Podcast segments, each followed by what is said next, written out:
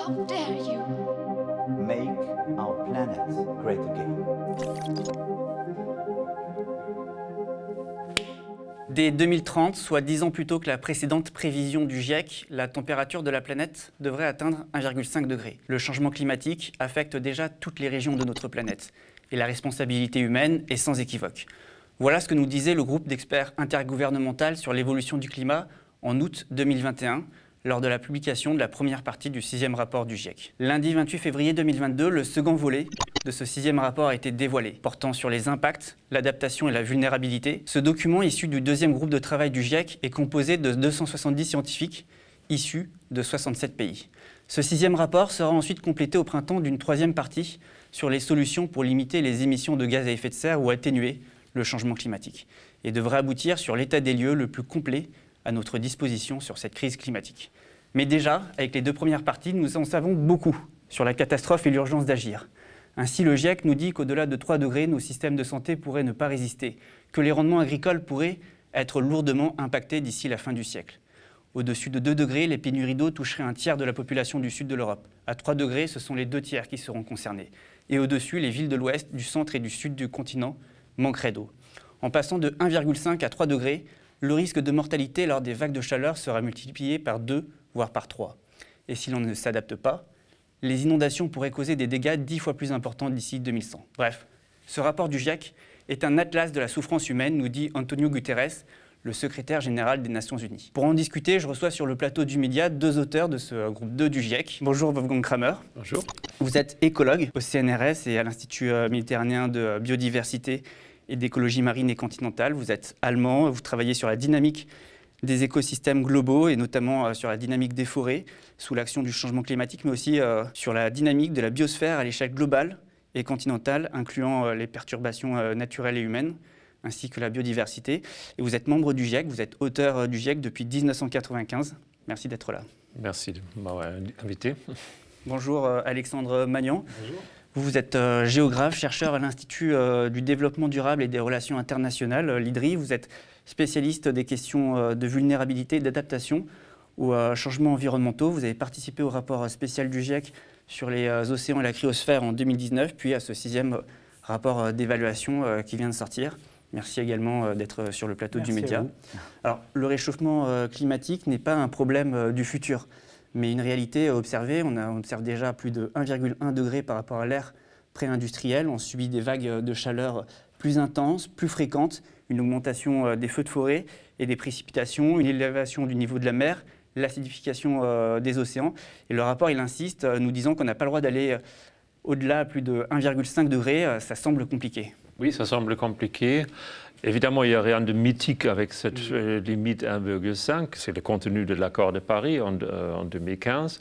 Euh, c'est basé sur la science qui, euh, qui a montré déjà à l'époque qu'on que peut euh, éviter des, euh, conséquences encore plus graves si on ne passe pas ces 1,5 par rapport à la, à la température pré-industrielle. Mais il faut aussi retenir que déjà aujourd'hui, on voit des impacts importants, mm.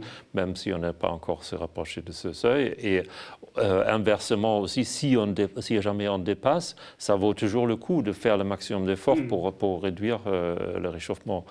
il y a bien d'avoir ces 1,5 parce que ça nous donne un, un moyen de savoir où on est par rapport à, l'engagement euh, fait par les politiques en 2015. Mais ce rapport, il vient confirmer les projections faites euh, lors du cinquième rapport qui, euh, qui a été publié en 2014 mais il montre même que la situation est peut-être encore plus grave encore que ce que n'avaient prédit les scientifiques à l'époque.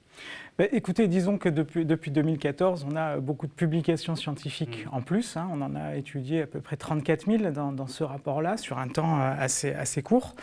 Euh, donc on a de plus en plus de preuves que euh, ces choses-là arrivent, ont commencé à arriver et vont s'aggraver dans le futur. On a la situation des récifs coralliens qui était déjà assez bien étudiée dans le rapport de 2014. Aujourd'hui, on a révisé euh, les estimations des niveaux de risque, c'est mm. encore plus élevé, toujours à 1,5 degré. On a des, des conséquences sur, sur les zones arctiques, par exemple, on a des conséquences sur les forêts.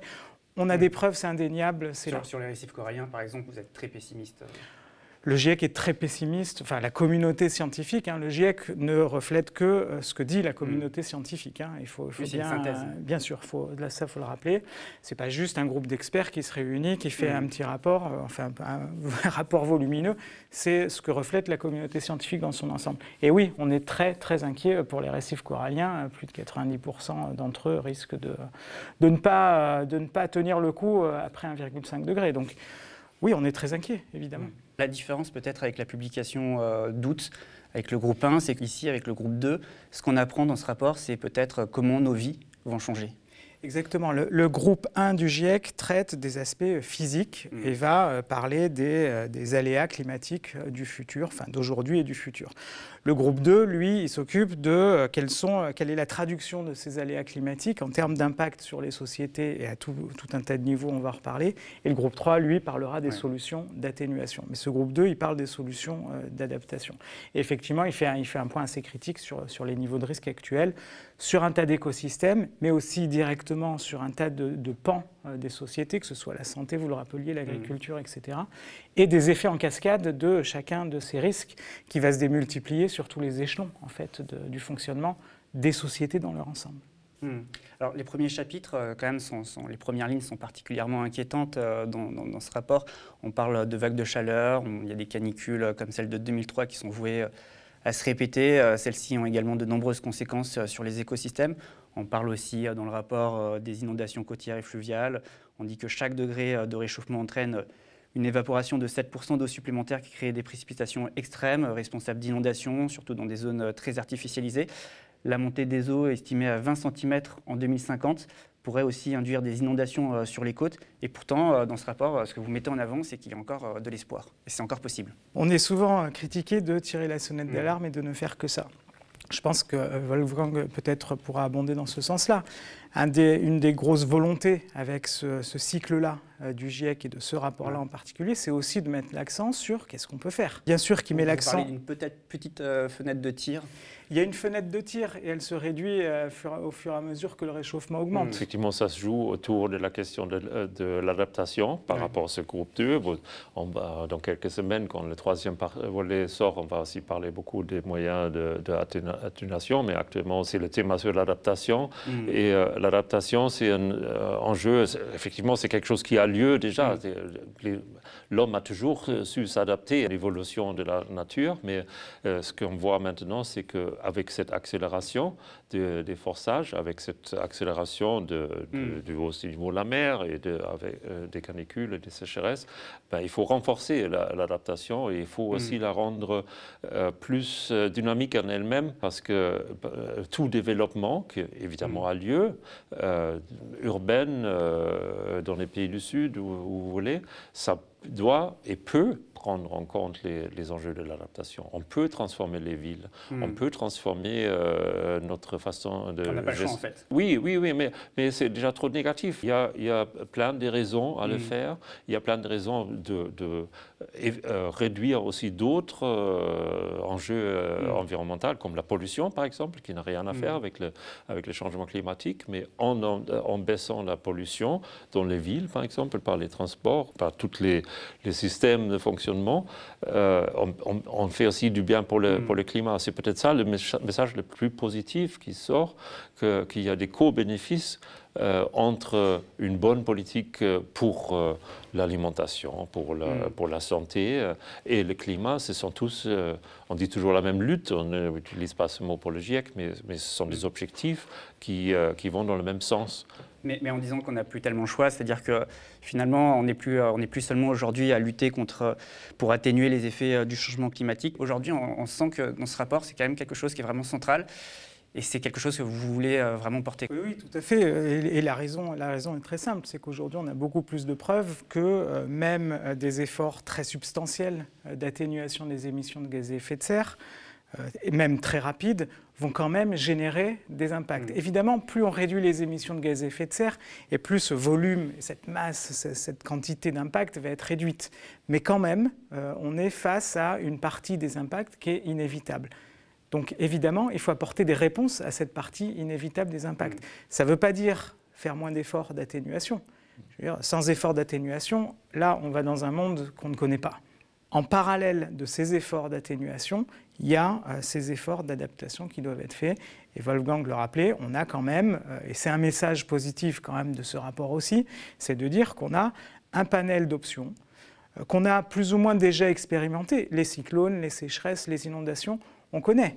Hmm. Évidemment, elles vont être d'une ampleur différente, d'une fréquence différente. Peut-être que les événements vont se combiner, se cumuler. Donc il y, a des défis, évidemment, mais on a déjà répondu à des événements que le changement climatique va amplifier. Donc on a déjà une certaine expérience du futur, hmm. d'une certaine manière. Et c'est ça que le rapport essaie de mettre en avant pour dire, attention, euh, on n'est pas euh, nu face à l'avenir, on peut quand même faire des choses. On est là totalement dans des euh, questions de politique publique qu'il faut planifier, de prévention, euh, et d'infrastructures. Euh, mais pour bien comprendre de quoi il s'agit, de quoi on parle, euh, vous, le GIEC, comment vous définissez exactement l'adaptation? Très simplement, l'adaptation, c'est tout ce qui va permettre de réduire le risque lié ou influencé par le changement climatique aujourd'hui et demain. Wolfgang en faisait mention. La grande, la grand, le grand défi, finalement, c'est de, de c'est de ne pas être seulement capable de répondre à des cyclones plus intenses, c'est aussi d'être capable de répondre à des cyclones plus intenses dans un contexte où le niveau de la mer, lui, va être aussi plus haut. Donc c'est repenser finalement les fondements de notre développement Bien sûr qu'il faut continuer à se développer. Hein, mm. le, GIEC ne dit pas arrêtons tout là parce que là, sinon, on ne va pas y arriver. Le GIEC dit il faut continuer à se développer. C'est extrêmement important pour réduire un tas de problèmes liés à la pauvreté, à la faim dans le monde, etc. Mais euh, ça passe nécessairement, parce que le changement climatique est là, aussi par une prise en compte de pas de temps beaucoup plus mm. long que ce qu'on imaginait avant en termes de projection dans le futur. On n'est plus à 5, 10, 20 ans. Euh, là, il faut se projeter à l'échelle de deux, trois générations. C'est un impératif. Hein. Mmh. Kramer, vous avez dit euh, à l'instant qu'on avait déjà commencé à s'adapter. On a des exemples de politiques euh, d'adaptation. Par exemple, concrètement, pour bien comprendre, l'adaptation en mer ou en bord de mer dans une ville côtière, ça donnerait quoi, par exemple? Pour une ville côtière, évidemment, il y a des, limites. C'est la première euh, chose qu'il faut, reconnaître par rapport à mm. l'adaptation. Et surtout, si on n'arrive mm. pas à éviter euh, l'accélération actuelle de, du niveau de la mer, mm. évidemment, on va très vite. Pris cet exemple-là parce qu'on dit qu'ils sont en première ligne. Euh. Oui, pour ces villes côtières, ce que je voulais dire, c'est qu'on on va très vite toucher les limites dures, ce qu'on appelle les limites dures, là où l'adaptation, on est même. En fait, la seule adaptation qui reste à ce moment-là, c'est le déplacement de la ville, qui euh, qui est euh, en fait une, une, une option. Hein. C'est n'est mm. pas que c'est complètement euh, impensable, mais il y, a des projets concrets dans, ce sens-là, mm. même si ça oui, parce certaines solutions aggravent le problème. Par exemple, les digues côtières sur lesquelles vous avez travaillé. Et peuvent aggraver le, le problème en plusieurs façons. Déjà que ça peut rendre la côte encore plus fragile par rapport aux événements extrêmes. Mais ce qui est presque pire, et c'est ce qu'on a observé euh, au moment de l'ouragan Katrina à Nouvelle-Orléans, c'est que ça donne une fausse euh, sentiment de sécurité pour les populations qui se disent bah, on a la digue, euh, on a les, ingénieurs qui nous protègent et on n'a on a, on a plus rien à, s'inquiéter. Et, cette, je ne dis pas mauvaise compréhension, mais cette incapacité de, des populations de réaliser que, leur propre risque, euh, ça ajoute à, la, situation qui, est difficile à gérer pour l'adaptation. Donc euh, il y a aussi souligné dans ce rapport que les compétences euh, dans la population en sens large, ils font partie de l'adaptation d'en parler, d'enseigner, de, de, faire comprendre les gens quels sont les enjeux euh, et d'arrêter la fausse, euh, les, fausses messages qu'ils ont souvent, passés que, que, ah oui, avec un peu de technologie, euh, vous allez vous sortir. C'est très explicité dans ce rapport-là que la, la literacy, je ne sais pas le bon mot français, l'éducation, elle, elle, fait une option où son, son absence fait une obstacle pour, pour, l'adaptation assez importante. Hmm. Et ces digues, notamment, par exemple, je prenais l'exemple des digues, mais ça, ça, fait pas que. Euh, enfin, ça accélère même les phénomènes d'érosion côtière, ça artificialise euh, ces espaces-là. Donc, en fait, finalement, on se retrouve dans des, avec des solutions qui euh, posent des problèmes plus qu'elles n'en résout. Oui, parce que parce que c'est des, dites solutions qui mm. apportent une réponse assez immédiate. Hein. Tempête Xynthia en France, Charente-Maritime, Île-de-Ré en 2010. Euh, la réponse a été de, euh, bon, elle a été dévastée. La réponse a été de construire des digues plus hautes, plus grosses, plus fortes. Bon, euh, je reprends l'exemple de, de, Katrina mentionné par Wolfgang. Euh, ces ouvrages de défense euh, demandent sur des décennies des efforts d'entretien, de financement, etc. Auquel cas, Enfin, si ce n'est pas le cas, ça, ça, elles sont fragilisées et la mer s'engouffre. Et alors là, c'est encore mmh. pire qu'avant. Donc, ceci dit, euh, dans certains endroits, sur certaines parties de New York, euh, évidemment que les digues, tant qu'on peut les maintenir et éventuellement les rehausser, bon, c'est difficile de déplacer Manhattan. Donc, il y a des enjeux aussi autour de ça, euh, et c'est là qu'il il y, y, a des choses assez compliquées. C'est qu'on ne va pas pouvoir déplacer tout le monde un peu partout aussi, parce qu'ailleurs, il y a, des phénomènes climatiques. Mais vous avez d'autres exemples de solutions. Par exemple, vous pouvez euh, replanter du corail. Alors, les coraux sont en, mauvaise santé, mais on peut replanter des espèces qui vont être un peu plus résistantes. Ça, ça va freiner l'énergie des vagues sur certaines mmh. îles. Vous avez un tas de solutions, en fait, qui sont aujourd'hui... Euh, les, solutions fondées sur la nature Les solutions fondées sur la nature, ça peut marcher, attention, mmh. euh, sous un réchauffement trop fort. elles vont devenir obsolètes, les récifs coralliens, même les, les, bouturages, etc., ou la replantation de mangroves ou ce genre de choses plus le climat se réchauffe et plus à un moment donné leurs capacités naturelles de résistance vont être euh, atténuées. Elles ont leurs limites en fait finalement. Elles ont elles-mêmes leurs limites et donc c'est ça le rapport essaie d'insister là-dessus avec cette affaire des, des modes de développement résilients face au changement climatique, c'est aussi cette idée de, c'est un panel de solutions qu'il va falloir organiser dans le temps et planifier. Mmh. Une solution fondée sur la nature maintenant, c'est peut-être une très bonne option parce que ça va permettre tout de suite de faire quelque chose. À un moment donné, ça risque de devenir obsolète. Vers quoi on, bascule comme autre solution et comment, comment on planifie finalement mmh. le, le développement résilient dans, euh, dans les décennies à venir. Mais parce que les, solutions fondées sur la nature, enfin, par exemple, là, vous venez de citer euh, les mangroves, mais justement, on, enfin, on estime que les mangroves peuvent peut-être être une solution contre les risques côtiers. Ces, solutions fondées sur la nature, aujourd'hui, c'est l'une des armes peut-être premières, principales qu'on peut porter pour, pour lutter et pour s'adapter D'abord, il faut reconnaître que chaque lieu a sa propre situation mm. et euh, euh, il n'y a pas une, une simple solution qui, s'applique partout. Mais ce qui est clair, que déjà euh, la, dégradation encore en cours des, mangroves, presque partout dans les, dans les, dans les tropiques, elle, elle est l'inverse d'une solution basée sur la nature. Elle aggrave la situation. Donc déjà rien faire. Mm. éviter la, la destruction, ça va amener euh, une, une, potentiel d'adaptation, euh, je dirais gratuit. Euh, mm. mais, mais on n'est même pas encore là. On est, on est toujours en, fait dans la dégradation de, de, toutes sortes de forêts, y compris les mangroves, un peu partout dans le monde. Ça, c'est la première chose. De toute façon, dans, dans le cadre de l'adaptation, il, il, y a beaucoup de mesures qui se résument à ne pas faire certains trucs, à ne pas agrandir. Euh, je vais dire l'aéroport de Marseille mm. dans une zone humide euh, juste à côté, à côté euh, un mer qui monte. Mm. il, y a, plein d'autres exemples où, où juste la suppression d'une politique destructive, dévastateur, va réduire les, les, mm. risques de. Oui, parce que là, vous parlez de la dégradation, mais justement, dans ce rapport, vous parlez de cette interdépendance du climat, des écosystèmes, de la biodiversité et des sociétés humaines et des individus. voilà, en intégrant notamment aussi plus étroitement euh, peut-être euh, d'autres sciences naturelles.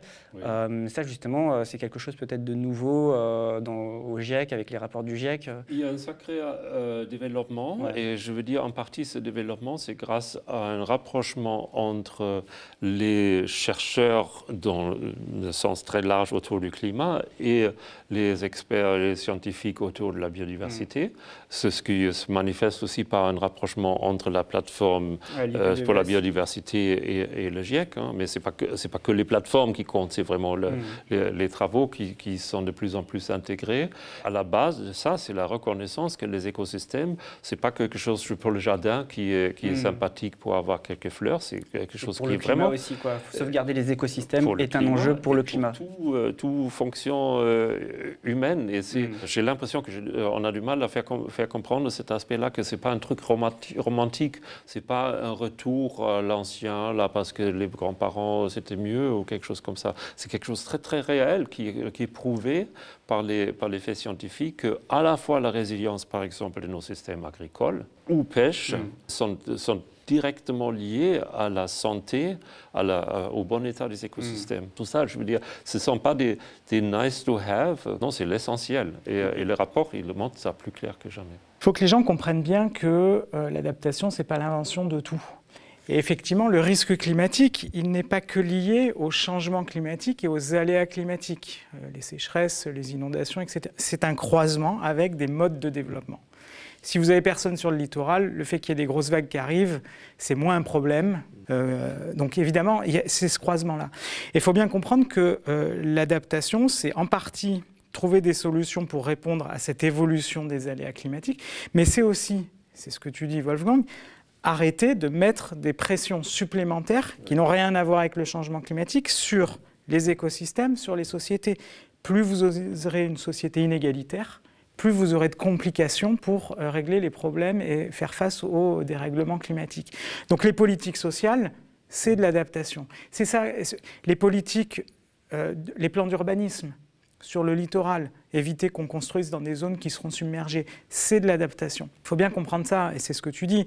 Le changement climatique, ce n'est pas une affaire d'écologie, d'environnement. En fait, c'est une affaire de, société, en réalité, du fonctionnement euh, global des sociétés. Et donc, tout ce qu'on peut faire pour améliorer notre capacité de résistance et d'anticipation de ces facteurs qui vont arriver euh, de plus en plus, c'est de l'adaptation en réalité. Et c'est pour ça que le rapport insiste aussi là-dessus.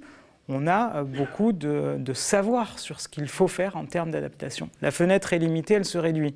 Mais on a quand même une expérience. En parlant d'expérience, vous prenez aussi l'exemple des communautés autochtones. Vous dites euh, justement, ça, c'est c'est quelque chose qu'on qu'on voit aussi dans votre rapport, c'est qu'il faut savoir intégrer euh, tous ces savoirs-là aussi euh, dans, dans- dans ces, dans ces recherches scientifiques. Quoi. Bien sûr, parce que euh, et c'est c'est ce que dit Wolfgang, euh, le- le- l'environnement, ça compte en réalité. Effectivement, on s'est un peu affranchi des contraintes environnementales en se disant qu'on avait de la technologie, etc. Le changement climatique, il arrive et il dit non, en fait, euh, faites attention parce que moi, je, je- ça, il- mes dynamiques sont plus fortes que les oui, vôtres. s'adapter déjà. Voilà. Alors, sous certaines conditions, on ne peut pas euh, appliquer euh, les stratégies de... Enfin, il y a des enseignements à tirer dans les forêts, dans l'Arctique, un peu partout, sur les îles. Il faut aussi faire confiance aux communautés qui ont gardé un lien avec l'environnement, tout simplement. Ce que nous, on a à peu près perdu hein, euh, Mm. dans nos sociétés modernes, il faut le reconnaître. Vous dites d'ailleurs que euh, la perte de biodiversité aggraverait euh, le problème. Euh, notamment, vous me parlez des villes, il va falloir faire revenir la nature au cœur, au cœur des cités, alors qu'aujourd'hui, on le voit de plus en plus, on artificialise, et même au cœur des villes, euh, on, supprime des jardins ouvriers, par exemple Aubervilliers, etc. Euh, ça, typiquement, euh, c'est- l'adaptation, c'est aussi ça, quoi. c'est aussi du coup lutter contre ces phénomènes qui s'accélèrent.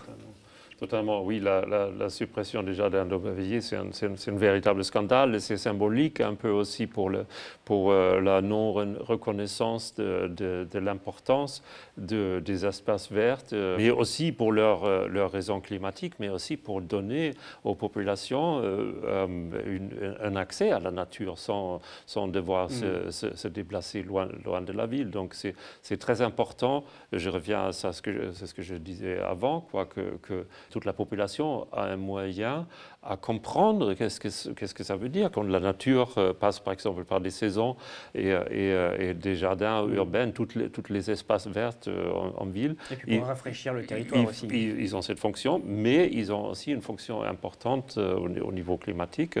Et, et là, la seule chose qu'on peut dire, c'est qu'il y, a- il y a plein de développements positifs en cours à, à Paris et ailleurs.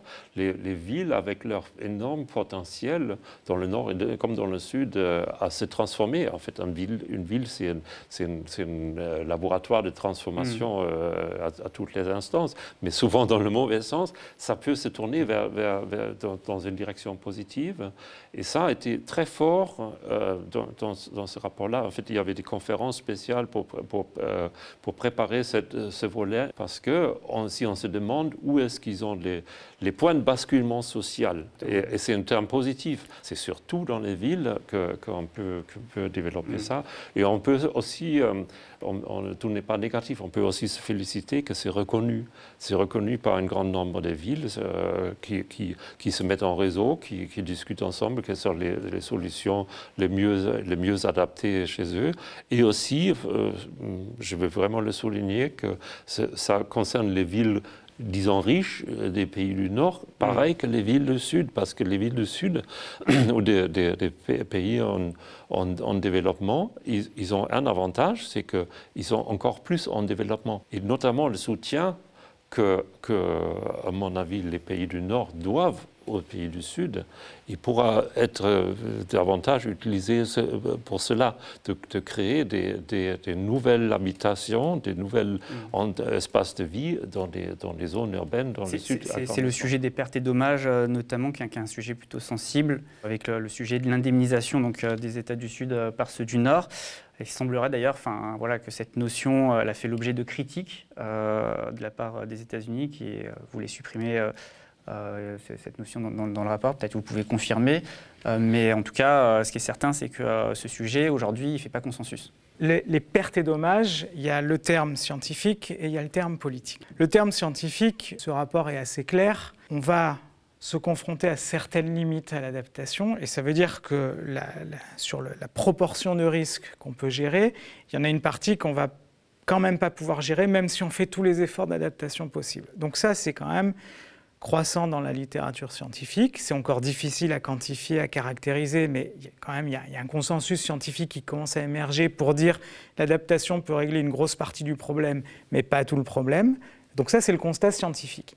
Après, il y a euh, la dimension politique et diplomatique de ce euh, perte et préjudice qui est un instrument pour les pays du Sud pour renforcer, euh, pour appuyer euh, plus encore leur demande de, de soutien financier par les pays du Nord. Vous comprenez bien que ceux qui demandent plus d'argent vont plutôt jouer sur ce volet-là, ceux qui doivent en donner vont plutôt essayer de minimiser cet aspect-là. Après, c'est des jeux politiques, peut-être que tu as vu ça dans la session d'approbation. hein. Évidemment, on ne peut pas rentrer dedans parce que c'est la confidentialité, mais, mais, mais ce, ce qu'on peut dire, c'est que le GIEC, c'est l'état de lieu et, c'est les perspectives scientifiques. Évidemment, il y a l'échange avec les, avec les pays pour se rassurer que le langage qu'on utilise dans le résumé pour les décideurs, il est bien compris. Et ça peut amener à des discussions parce que les mêmes termes ne sont pas, euh, pas toujours compris de la même façon.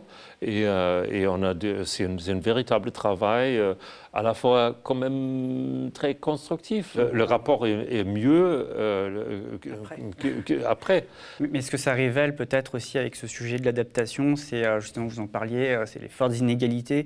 Parce que face à, des mêmes phénomènes, face euh, à différentes euh, politiques publiques euh, mises en œuvre selon les territoires, on n'est pas forcément tous égaux. On parle d'inégalités, euh, de justice sociale. Euh, C'est-à-dire que les inégalités euh, démultiplient aussi les effets du changement climatique. Vous avez parlé tout à l'heure euh, du, euh, du seuil de rupture sociale. C'est de ça dont il s'agit. quoi. Je crois on reconnaît peu à peu, et le GIEC a essayé de faire avancer ce point-là particulier, si, euh, particulièrement, c'est si on ne prend pas en compte la, justice climatique et les, aspects- les aspects d'égalité, comme, Alexandre l'a souli- souligné, euh, on ne va pas y arriver. En fait, c'est un peu, c'est pas, une- c'est pas qu'une ambition politique, c'est un, un fait, c'est un constat. C'est une, analyse des, trajectoires sur lesquelles on est. Si on essaye, euh, à l'époque de, de Millennium Assessment il y a 20 ans, on, parlait de la forteresse Europe, on, parlait d'un scénario potentiel dans les têtes qui, consiste à, protéger au maximum les pays riches euh, avec des murs, avec des frontières et tout ça, et, et oublier le reste du monde.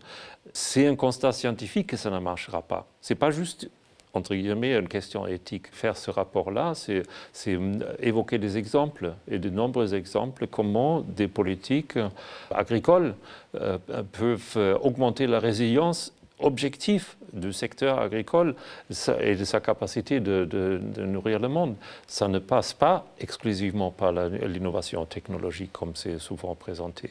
Encore une fois, ça se calcule, ça se, met en évidence qu'une transition agroécologique qui prenne en compte les, ressources euh, localement disponibles euh, aux agriculteurs, qui prennent en compte la diversité non seulement des cultures, mais aussi des paysages, qui prennent en compte les traditions euh, locales et tout ça, elle est plus résiliente au changement climatique. Et elle est en même temps, une, elle fait une contribution plus faible aux, émissions de gaz à effet de serre.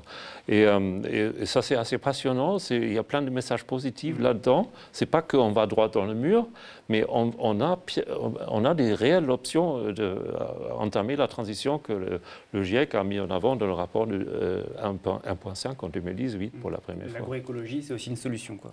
Absolument. C'est un paquet de solutions. Ce n'est pas une seule solution qu'on télécharge et on applique et tout est bon. Mais, mais c'est un cadre de, de, de réflexion, de, réflexion, de, mise en œuvre des, des, des pratiques qui s'adaptent localement, euh, à la base aussi des compétences existantes locales chez les, agriculteurs, hein, aussi, très important, mais qui suppriment certains certaines, euh, défis avec l'agriculture telle que nous le voyons actuellement. Et c'est la, euh, la, destruction sur les sols, des sols qui, est évitée, quoi, qui, est fortement réduite. réduite. on baisse fortement ou supprime des entrants chimiques et on s'appuie sur une diversité des cultures beaucoup plus importante. Et ça, euh, pour certaines, ça peut sembler romantique ou euh, idéologique ou quoi que ce soit. C'est loin de ça. C'est des méthodes et, euh, beaucoup des grands laboratoires de recherche en agronomie, comme l'INRAE en France, le, montrent de plus en plus que c'est une, une, série des, des, méthodes qui s'appliquent et qui, qui s'intègrent complètement dans l'adaptation par rapport au changement climatique. Et, du coup, quel regard vous portez en tant que scientifique euh, sur euh, justement ces politiques publiques d'adaptation qui sont menées en France? Est-ce qu'aujourd'hui, euh, on y est? Est-ce que la France, aujourd'hui, elle arrive à mettre en place ces mesures? Moi, mon sentiment, c'est que non, on n'y est pas. Euh, on a mis en place euh, un deuxième plan d'adaptation, un deuxième plan national d'adaptation il y a quelques années. Il va entrer en révision, là, je crois, l'année prochaine. On en reste à un listing de plein d'options possibles pour différents secteurs, mais on ne met pas tout ça en lien et on ne fait pas entrer les, facteurs d'influence humain du risque climatique, les inégalités sociales, l'ultra-urbanisation, etc., etc. Donc on n'est pas à l'échelle. Ceci dit, euh, on a encore le temps d'être à l'échelle. Hein. Là, ce plan va être révisé, il va être intégré à un plan climat euh, plus complet. Je veux dire, encore une fois, on n'est pas euh, pessimiste. On dit juste, attention, là il y a un tournant, si on le rate, ça risque d'être extrêmement compliqué. Euh, d'autres pays, je prends la Nouvelle-Zélande, a une loi, par exemple, mise en place sur la question du, retrait stratégique des littoraux, euh, la délocalisation finalement des, biens et des personnes et des, activités économiques, des, infrastructures qui sont dans des zones littorales à risque et qui vont euh, continuer à le devenir. Ben, donc il y a certains pays qui prennent des dispositions. Je ne sais pas si sur les autres plans, la Nouvelle-Zélande est forte sur l'adaptation, j'en sais rien, je n'ai pas étudié le, cas en détail. Mais n'empêche qu'on a des choses ici et là qui montrent que euh, mon Dieu, c'est possible en fait d'avoir des politiques, en fait d'aller vers un mieux-être euh, social et humain. En fait, c'est possible. Je pense que c'est un peu aussi ce qu'essaie de véhiculer le, le GIEC. En France, on n'a pas euh, d'exemple d'études. On, a forcément des exemples ici et là de choses qui hmm. ont marché. C'est-à-dire que c'est pas une politique planifiée je, à l'échelle Je vous prends la, la, la commune d'Etré en Charente-Maritime. J'habite La Rochelle, donc j'en suis pas loin. Euh, Xintia, 2010, cette tempête donc dévaste tout, détruit des maisons, tue des gens. Aujourd'hui, il y a eu un effort de euh, toutes les maisons ont été enlevées sauf une, une résistante, je ne sais pas pourquoi. Euh, et ça a été la dune a été revégétalisée, reformée pour permettre aux vagues d'être atténuées. Il y a eu d'autres sur une certaine partie, il y a eu des ouvrages de défense. Il y a une combinaison d'options qui a été mise en place. Aujourd'hui, vous vous baladez dans les traits, enfin sur cette zone-là, vous vous rendez pas compte qu'il y a 10 ans, il y avait des maisons, etc c'était une zone à risque. Aujourd'hui, ça... donc on a plein d'exemples aussi qui marchent, ça c'est vrai, et, et, on doit construire là-dessus. On a aussi plein de contre-exemples. Hmm. Donc, euh, et ça avance un petit peu quand même. Alors, c'est là que nous, en, tout cas moi, en tant que scientifique, j'ai du mal à répondre, c'est qu'on n'a pas d'évaluation complète à l'échelle du hmm. territoire métropolitain, par exemple, de tout ce qui se fait et d'une catégorisation en euh, c'est plutôt bien, c'est plutôt pas bien. On n'a pas cette vision-là complète. On a juste un sentiment personnel au fur et à mesure des cas qu'on croise dans la littérature ou sur le terrain. Vous avez pris euh, un exemple euh, sur, euh, dans un territoire côtier, mais euh, c'est pas anodin parce que justement, les, on a parlé des inégalités, on dit qu'on n'est pas tous égaux euh, face au changement climatique, mais justement, les premiers peut-être à subir drastiquement ces effets du changement climatique sont ceux euh, qui habitent euh, sur le littoral, euh, qui vont peut-être aussi devoir migrer. On parle de conséquences également dans les îles. Euh, on parle peut-être de la Normandie, euh, de la Bretagne, des îles de l'outre-mer. On peut craindre particulièrement là euh, pour ces habitants euh, de- qui habitent près des mers et des océans. quoi. Écoutez, tous ceux qui habitent en zone littorale, euh, très proche de la mer euh, et dans des zones de basse altitude, doivent quand même se poser la question, à l'échelle, encore une fois, pas des cinq prochaines années, mais de une ou deux générations, de ce qui va advenir de ce territoire-là.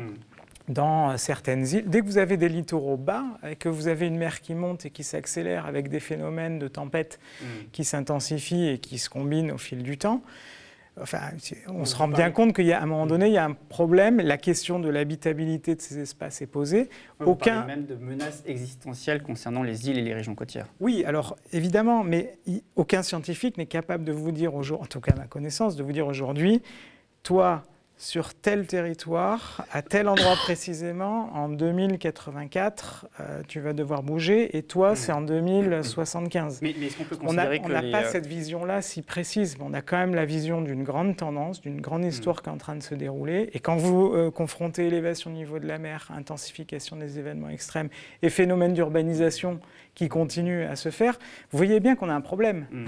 Et, et on, et on- Ce qu'on peut peut-être ajouter, Alexandre, c'est par euh, et ça c'est le regard méditerranéen plutôt que, que Charente, c'est que, que si on a des systèmes agricoles, par exemple, des exploitations ag- agricoles dans les estuaires qui sont très très proches au niveau de la mer, et surtout très proches au niveau- de la mer, sans marée qui est stable, quasiment historiquement euh, totalement stable, comme c'est le cas en Camargue, euh, mais surtout dans le delta du Nil, de l'Èbre et du, du- du Pô. Effectivement, ça- ce ne sont peut-être pas des habitations qui bougent, mais c'est complètement la base euh, du fonctionnement des petits agriculteurs, parfois aussi les grandes, d'ailleurs, qui, qui, qui est mis en cause, qui, qui, qui disparaissent. Et, euh, et- et c'est- donc, ce n'est pas de, la perte de vie, mais c'est quand même des coûts énormes. Et, euh, et, euh, et souvent, et c'est le cas du, du, du- delta de Nil, euh, ça touche une population de paysans particulièrement vulnérables parce qu'ils sont notamment pas des grands et ils n'ont pas beaucoup de soutien euh, gouvernemental. Et, et l'eau qu'ils utilisent traditionnellement pour irriguer le- euh, leurs champs, ça, devient de plus en plus salé. Donc c'est inu- inutilisable. So- Donc là aussi, il y a une inégalité sociale euh, dans- entre les victimes et, et ceux qui sont, euh, qui sont protégés. Et, euh, et ça ne touche pas l'habitation, ça, ça touche plutôt le, le- le fonctionnement du système. D'ailleurs, en restant dans la thématique de- des inégalités, justement, je reviens sur la question des peuples autochtones en première ligne euh, face, euh, face au changement climatique, qui sont mentionnés euh, dans, dans ce rapport. Mais ce rapport, il pointe également euh, la- la- le colonialisme. Euh, C'est une première, euh, je, je crois, au GIEC. Il y a un focus aussi euh, sur, euh, sur l'Afrique. Euh, On le sent, quoi. Il y a quand même un tournant, là, aujourd'hui, euh, là niveau de aussi, synthèse. C'est- basé euh, pas sur une, euh, un discours politique, hein, c'est basé sur une analyse des faits. quoi. Mm. Com- Comment ça se passe que, qu'il y a des différences de- de- du développement. Et c'est n'est pas que le, le- le GIEC ou les, les experts en climat qui, qui l'ont constaté, c'est plutôt un rapprochement avec, une, avec toute une communauté scientifique qui, depuis des décennies, a analysé les conséquences euh, économiques et sociales de la colonisation et, et, et la Mm. décolonisation pareil. Et, et enfin, on arrive à intégrer ça dans, dans un, dans un regard plus riche et plus, euh, plus correct, je dirais, de, de- de la situation pour les, pour, pour les populations qui vivent euh, les, les conséquences du changement climatique. Quelle suite euh, à donner à ce rapport? Est-ce qu'il y aura un septième rapport du GIEC? C'est des choses qui vont être discutées. Là, il y a, il y a encore quelques étapes hein, pour ce sixième Mm. cycle du GIEC. Il y a euh, Ouais, il y a le donc le prochain, euh, le numéro 3, là bientôt. Et puis, il va y avoir un rapport de synthèse Mm. en fin d'année qui va faire la synthèse de tous les groupes de travail et remettre des messages encore plus cohérents euh, sur la table. Donc, on en est déjà là. Les discussions sur un éventuel euh, septième cycle vont certainement arriver après, longtemps après, peu longtemps après. Moi, je, je ne sais pas. Euh, dans le cadre d'un potentiel futur euh, septième cycle d'évaluation. Vous dites que pour combler euh, notre déficit de connaissances, euh, voilà, peut-être qu'il faut s'orienter peut-être là-dessus. euh. Si un septième cycle arrive, euh, moi, il me semble assez important qu'il y ait un rapport spécial. Après, c'est les pays qui décident. hein. Il me semble assez important qu'il y ait un rapport spécial qui fasse un point sur où on en est en termes de, de réduction du risque. On a euh, de plus en le, le rapport est très clair actuel hein, du, du groupe de travail 2 là-dessus. On a de plus en plus de preuves que l'adaptation, ça se fait sur le terrain. On en voit ici et là dans toutes les régions, dans tous les secteurs. Donc on a de plus en plus de preuves de ça. Par contre, on est encore limité en termes de savoir si ce qui est fait au nom de l'adaptation réduit vraiment le risque ou mm, finalement euh, le réduit pas, voire l'augmente. On a, on a un peu ce défaut de connaissance et c'est sûr que la communauté scientifique doit se mobiliser sur cette question de, de, l'efficacité finalement, de ce qu'on fait au nom de l'adaptation. Est-ce que c'en est vraiment? Est-ce que c'en est à court terme? Est-ce que c'est vraiment sur le long terme? Est-ce qu'on est en train de créer des nouveaux problèmes? On a besoin de cette connaissance scientifique. Donc finalement, le sujet fait que commencer, euh, enfin je dirais, il y a encore beaucoup de choses à défricher quoi, concernant l'adaptation. On Oui, fait oui, que commencer à en sûr. parler. Bien On va peut-être ajouter un, un- un truc à ce moment-là où, à mon avis, la France elle est vraiment en, en avance euh, par rapport à d'autres pays. Elle n'est pas seule, mais c'est la, c'est la, euh, la mise en place des plateformes un peu comme le GIEC, hein, mais à l'échelle régionale. Et même pas nationale, mais. C'était euh, c'était en Aquitaine, euh, à Climatera qui était le, le premier, ap- après dans la région sud, maintenant Rhône-Alpes, même, même Île-de-France. Ils se mettent en place des structures. Ils n'ont pas le même mandat et exactement le même fonctionnement comme, comme le GIEC, ni la réputation, mais c'est quand même la reconnaissance que, est totalement euh, cohérente avec les rapports que l'adaptation, c'est souvent ça se passe euh, localement et régionalement. Et c'est totalement, je veux dire, en Rhône-Alpes, la situation est totalement différente que- qu'en Aquitaine. Il y a, euh, certaines parallèles, mais, mais il y a aussi des, des grandes différences. Donc, euh, les chercheurs, les, experts et les décideurs, comme c'est le cas euh, avec le GIEC, se mettent autour de la table et essayent de s'appuyer sur les scientifiques pour, pour, pour donner des, des bonnes pistes pour, pour un développement. Et c'est quelque chose qui est vraiment euh, bien, euh, pour lesquels il faut se féliciter. euh, et ils sont tout juste en train de se mettre en, réseau à, l'échelle nationale. C'est grec, ça s'appelle les groupes régionaux d'experts sur le climat. Et pour moi, c'est très, très encourageant de voir ce développement qui existe dans d'autres pays aussi d'ailleurs. Vous êtes auteur du GIEC depuis longtemps, vous avez participé à de nombreux rapports. Vous, l'avez dit, vous l'avez montré, le GIEC a évolué euh, depuis, mais est-ce que euh, le GIEC doit continuer euh, sur cette voie? Je crois que c'est une formidable ressource pour, non seulement pour les décideurs, mais aussi, par exemple, pour les débats publics, débats politiques, euh, en amont des élections, euh, même si on ne veut pas rentrer plus là-dedans, de- d'avoir une base euh, scientifique co- concernant ces questions-là. Et, et de ce côté-là, je souhaite quand même que ça continue d'une forme ou d'autre. Mais en même temps, il faut réfléchir au... euh, à l'investissement du temps et des, des moyens parce que il est franchement il est énorme au niveau du GIEC et, euh, et, euh, il faut s'interroger si, si un résultat presque également utile ne peut pas être obtenu par quelque chose de plus ciblé. Et ça, la discussion, elle n'est pas nouvelle non plus. Elle a- on l'avait au début du VIe siècle. Personnellement, je crois qu'il y aura un septième siècle d'une forme ou d'autre. Mais on, on trouvera peut-être une nouvelle façon à, à organiser le travail encore un peu mieux. Notamment, euh, ce sixième rapport, il pourrait servir euh, pour les euh, négociations euh, pour la, la COP27 euh, en Égypte. Vous attendez quelque chose de, ce moment en l'automne prochain? Écoutez, on attend toujours des choses à ces moments-là. Euh, ces, ces conférences des parties euh, de la Convention 4 des Nations Unies, c'est c'est toujours des moments politiques assez forts et on peut, on peut parler des sujets. On va espérer que euh, cette prochaine COP, comme on dit, effectivement, le message sur l'adaptation, c'est important. Ça n'est pas qu'une affaire de financement, c'est aussi une affaire de, de mode de développement, etc. On espère que ce message va porter, oui. On sait d'ailleurs qu'il y a aussi la question des pertes et des dommages qui sera sur la table à ce moment-là. Oui, tout à fait, tout à fait. Mais juste pour tirer un exemple, à la, à la COP, je crois que c'était la 23 au Crac- Cracovie, euh, ou 24, je ne me souviens plus, mais euh, où le rapport 1.5 était juste euh, sorti. Là, il y, avait une- il y avait plusieurs jours, après ce que j'ai compris, de négociations sur la question si on déclare bienvenu ou pas le- le- ce rapport. Et ça montre à, à, quel point on est actuellement dans les, dans les débats entre, entre les politiques. Et ça, c'est quelque chose pour, pour, nous tous à prendre en compte au mm. moment de, que, que, que, nous votons pour les futurs, futurs leaders de, de, des pays. Et je ne vais pas faire des recommandations particulières là-dessus, mais je, me, je, me, je, suis, je, reste effrayé par le fait que les, les débats euh, publics euh, sur les enjeux de futur, euh, tels qu'ils sont explicités par le, par le GIEC, ils, ils, rentrent tellement peu encore dans les, dans les débats sur, de, pendant les campagnes politiques. Hein. Et ce n'est pas qu'en France. On a observé exactement la même chose dans mon pays natal, l'Allemagne, l'année dernière.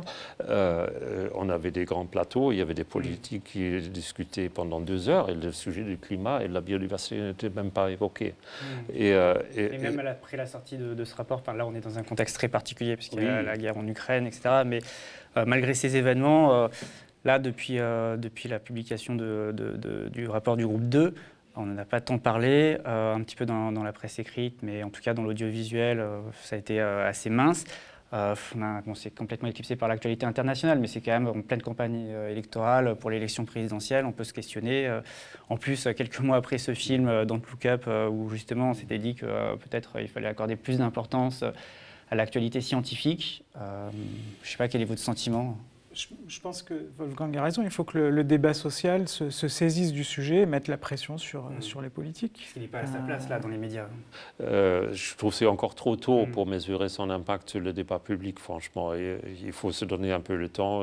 J'ai vu deux heures après que c'est sorti, quelqu'un avait constaté que dans les 3600 pages, euh, le nucléaire était évoqué quelque part.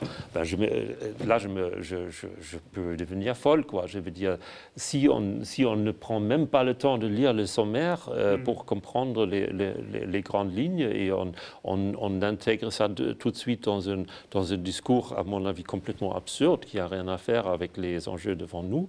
Euh, donc cette haute vitesse de, de de débat, ce n'est pas, pas, toujours souhaité non plus. Je veux dire, il faut qu'on faut qu'on agisse euh, avec mmh. urgence, mais on peut bien se prendre quelques jours, euh, quelques semaines pour digérer ce qui, ce qui est sorti dans ce, dans ce nouveau rapport rapport après rapport, est-ce que vous n'en est-ce que vous n'en devenez pas éco-anxieux euh, finalement à force de rappeler sans cesse les risques, l'urgence, euh, la catastrophe? Non, euh, climato-conscient peut-être, mais anxieux, non. Enfin, on voit aussi, c'est le message fort de ce rapport, il y a beaucoup de choses qui se font, on peut faire beaucoup de choses, on a beaucoup de connaissances sur ce qu'il faut faire. Mm.